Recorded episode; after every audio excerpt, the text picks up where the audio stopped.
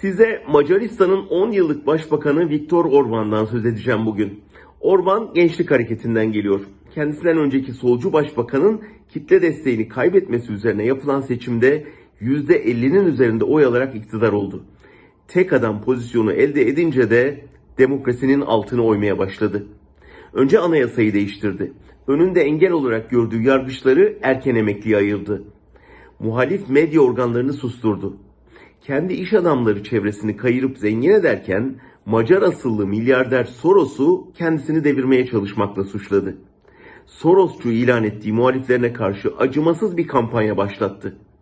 Akademik özelliğe son verdi. Soros'un finans desteğiyle kurulan bir üniversiteyi kapattı. Avrupa İnsan Hakları Mahkemesi bu kararın hukuksuz olduğunu iki buçuk yılda tescilledi. Ama o süreçte çoğu genç 600 binden fazla Macar ülkesini terk etti. Orban oy verirseniz hizmet alırsınız sloganıyla yürüttüğü kampanyalarla iki seçimi daha kazandı ama o arada Macaristan bir mafya devletine dönüştü. 2017'de Avrupa Sahtecilikle Mücadele Ofisi 40 milyon euroluk AB yardımının usulsüz yollarla Orban'ın damadına aktarıldığını saptadı. Avrupa tam Orban'ı eleştirmeye başlamıştı ki mülteci krizi patladı. Macaristan mültecilerin Avrupa'ya açılan kapısıydı. Batılı liderler evet Orban bir diktatör ama ona ihtiyacımız var dediler ve bütün hukuksuzluklarına göz yumdular.